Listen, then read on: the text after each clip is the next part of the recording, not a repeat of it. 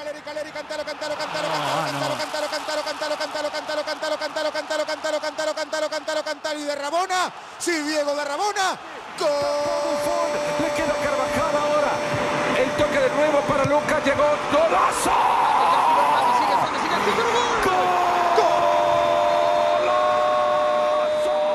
Bueno para Rakitic, Rakitic para Messi. Messi se va a meter al área, puede armar lío. Se metió. ¡Golazo!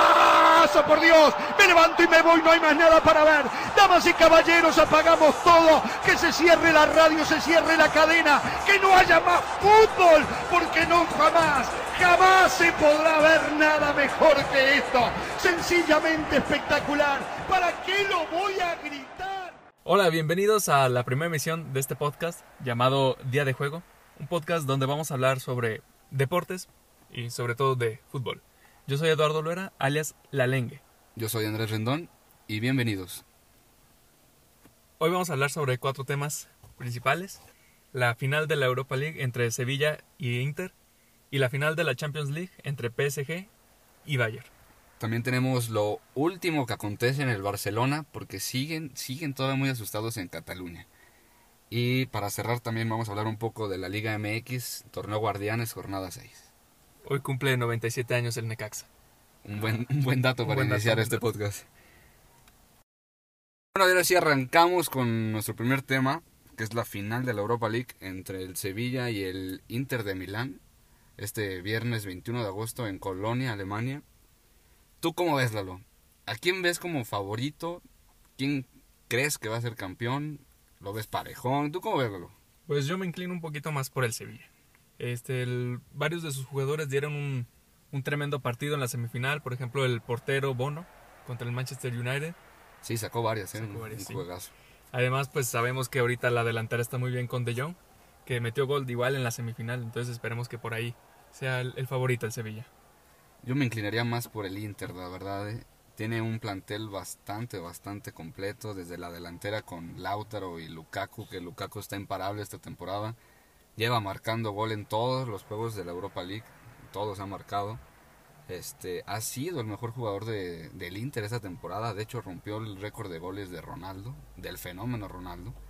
Y bueno, ¿qué, de- qué decir del medio campo que tiene el Inter de Milán con Brozovic, con De Ambrosio, con Nicolo Varela, con Christian Eriksen?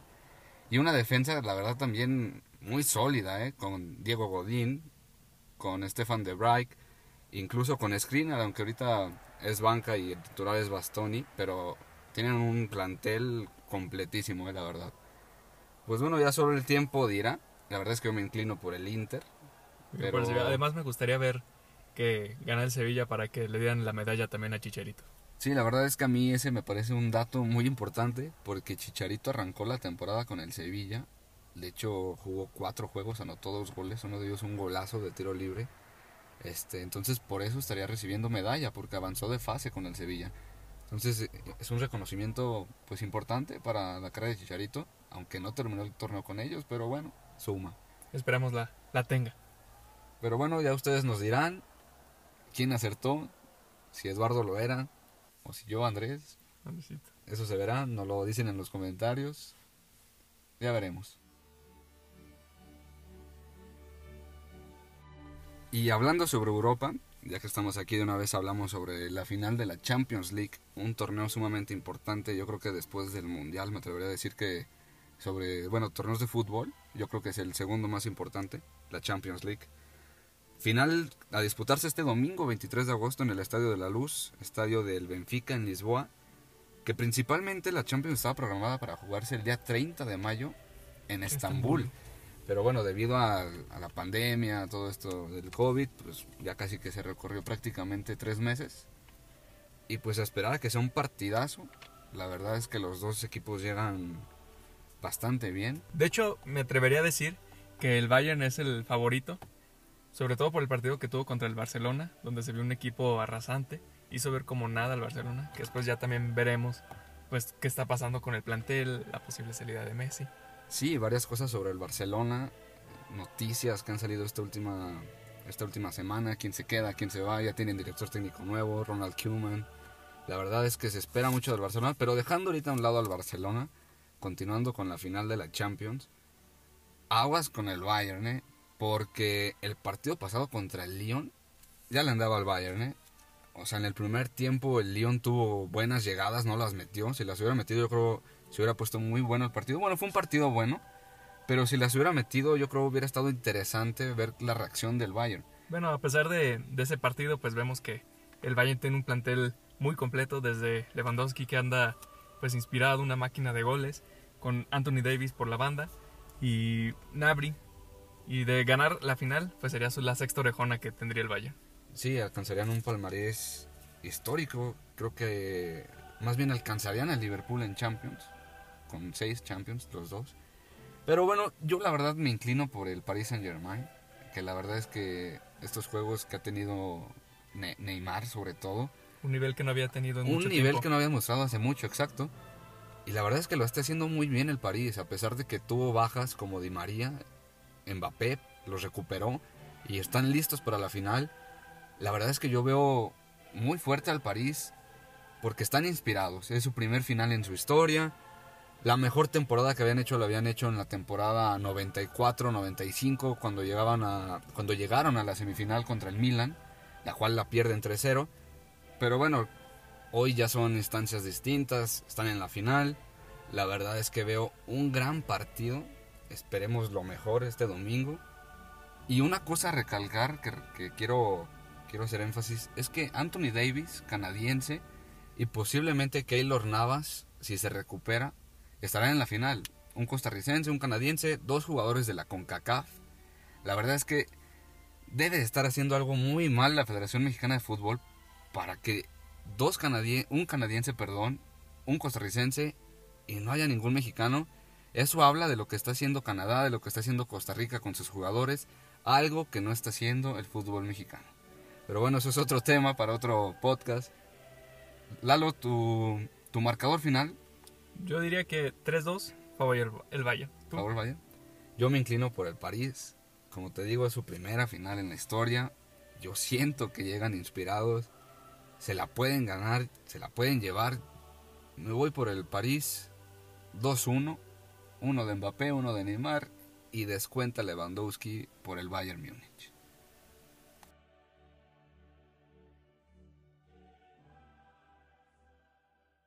Pasando al Barcelona, un tema que ahorita está muy calientito, se está hablando mucho de eso, desde el, pues el papelón que hicieron contra el Bayern, la forma de, su derrota, ¿no?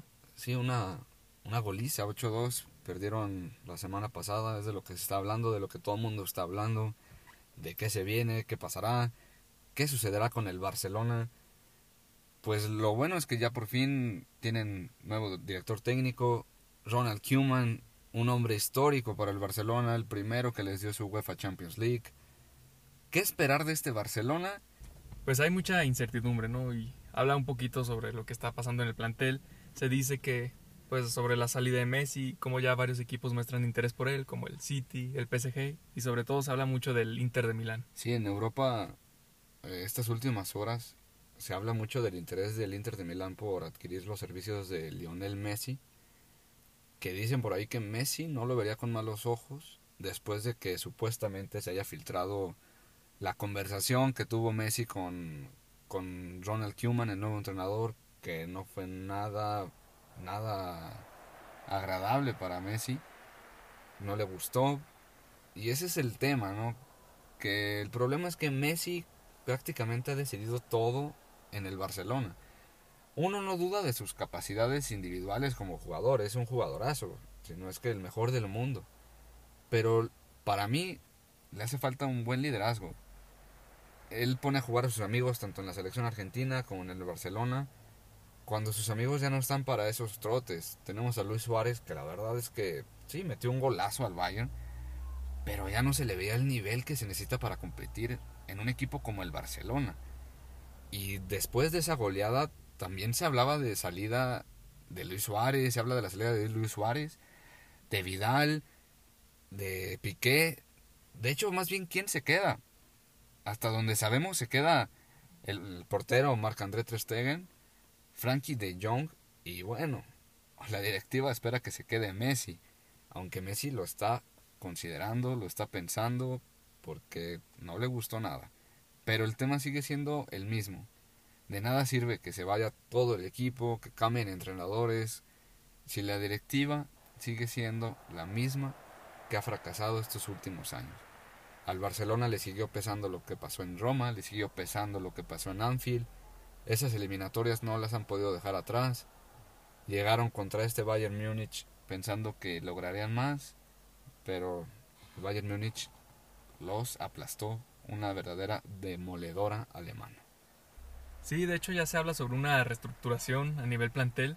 Se escuchan nombres como Donny van de Beek y Memphis Depay que pueden ser incluidos ya en el, en el Barcelona. Sí, esos, esos jugadores holandeses los conoce muy bien Ronald Koeman. Se habla que de hecho él los pidió. Eh, a Donny lo quiere pues para reforzar el medio campo. Sí, que la verdad es que me gustaría ver esa mancuerna en medio campo de Frankie de Jong con Donny van de Beek. Sería interesante. Y a Memphis Depay lo pide para el ataque, para sustituir a Luis Suárez. Aunque la verdad a mí Memphis, bueno, en mi opinión, no me gusta tanto para el Barça. Meses antes se hablaba de Lautaro para el Barça, que la verdad es que a mí se me hacía un jugadorazo, un fichajazo. Pero al parecer no se va a dar. Y pues a esperar a ver qué pasa con el equipo culé. Ojalá retomen el camino. Ojalá vuelvan a ser ese equipo que competía en Europa Recordemos que su última Champions la ganaron en el 2015 cuando uno estaba Neymar. Se nota que le sigue pesando su ausencia. Ojalá pronto encuentren esos jugadores que le hacen falta para que vuelvan a ser ese equipo grande que eran, ¿no? En Europa. Pero pues bueno, ya el tiempo lo dirá.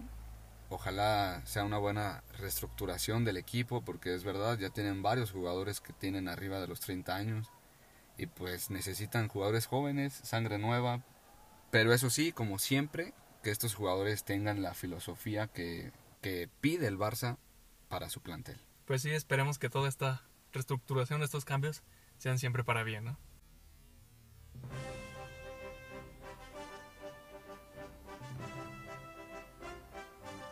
Y ya para concluir este primer programa, cerramos con el fútbol mexicano, la Liga MX, el torneo Guardianes 2020, que se llama así de hecho por el en honor a todo el personal de salud que está en lucha contra esta pandemia, contra el coronavirus. Y hoy es el, primer partido. a las 7 de la tarde el Necaxa recibe a los Santos. También, dato curiosito, eh, se cumple 97 años el 21 de agosto de que se fundó el Necaxa. Así es, hoy está de fiesta Aguascalientes. O bueno, más bien los necaxistas cumplen 97 años de su fundación. Asimismo, hoy también se juega en la frontera el Juárez contra León un partido intenso, ambos en busca de puntos porque si no mal recuerdo, el Juárez viene de una derrota contra el Cruz Azul 3-2 la jornada pasada y busca, busca reponer sus puntos que dejó ir, porque fue un partido bueno, intenso, pero bueno, a ver qué pasa en la frontera. Y ya mañana el Atlas va a recibir al Querétaro, parece que el Querétaro está recuperando su nivel y el Atlas pues a ver si ya le puede dar una alegría a sus aficionados. Pobres aficionados atlistas, ¿eh? que no levantan. Años esperando. Y también se viene el día de mañana un Tigres contra Pumas, que la verdad es que un Pumas que viene mejorando. Se esperaba mucho menos desde la salida de Michel antes de iniciar el torneo, la verdad nadie esperaba tanto de Pumas. Pero ahí la llevan, van bien en la tabla general, han dado buenos juegos, a pesar de ese tropezón contra Juárez, porque tuvieron para ganar y parece que Juárez casi le sacaba el partido, pero iba Pumas, levantando y ganando confianza entre ellos mismos. Yo creo que se viene un buen partido este fin de semana, un Tigres que se espera mucho más de ellos, que tienen mucha controversia por el tema del COVID, entre Diego Reyes, Edu Vargas y Nahuel Guzmán, que volvió a dar positivo a la prueba COVID. Pero bueno, la verdad es que siento yo que el Tigres tiene con qué suplir esas bajas y yo creo que será un partidazo el día de mañana. Después viene el América contra el Monterrey. El América con problemas, viene de perder un partido contra el Querétaro 4-1. Sí, fue una goleada ahí. ¿eh? Los aficionados eh, piden la salida ya del Piojo. Bueno, pero eso ya viene siendo recurrente, lo piden hasta cuando gana, pero pues se entiende que es el América y siempre piden estar en lo más alto, ¿no? Como sus aficionados dicen. Y el Monterrey, pues que desde la temporada pasada no ha podido recuperar el nivel que había mostrado. Sí, hombre, el Monterrey parece ser completamente otro equipo. no se le ve al equipo que fue campeón el torneo pasado. De hecho, cuando volvió a empezar el torneo pasado que lo suspenden, el Monterrey seguía por las mismas, ¿eh? no se le veía por dónde. Y ahora que inicia este nuevo torneo, parece ser lo mismo, ¿eh? no, no le vemos por dónde.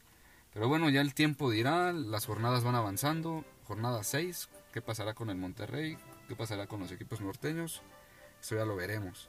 El domingo también, ya para cerrar la jornada, un Toluca contra Chivas en la bombonera, que parece que a sus jugadores les ha gustado ese cambio de técnico, ese nuevo técnico Víctor Manuel Bucetich, un técnico que sabe cómo ganar la Liga MX. Parece ser que el rebaño podría levantar, podría levantar pero a ver qué pasa, porque también el equipo del Chepo de la Torre parece ser que está levantando, ¿eh? Un Toluca que viene, tal vez yo diría, inspirado. Y puede ser, ¿eh? Puede ser que, veamos un buen partido ese domingo en la bombonera. Y después, ese mismo domingo, el Atlético San Luis va a recibir al Cruz Azul. El Atlético, precisamente hablando del Necaxa y su fundación hace 97 años, pues parece ser que es un Necaxa B, ¿no? El Atlético porque pues, se ha formado prácticamente todo por necaxistas, desde el técnico Memo Vázquez hasta ahora pues la delantera con Mauro Quiroga y pues el Pipe Gallegos también. Y el Cruz Azul que viene de ganar ante el Juárez tres goles por dos, bueno, esperemos que sea un partido pues lleno de muchos goles y un partido interesante. Sí, ambos con gran poderío ofensivo. La verdad es que yo creo que va a ser un partido lleno de goles. Ojalá así sea para que disfrute el espectador, el aficionado.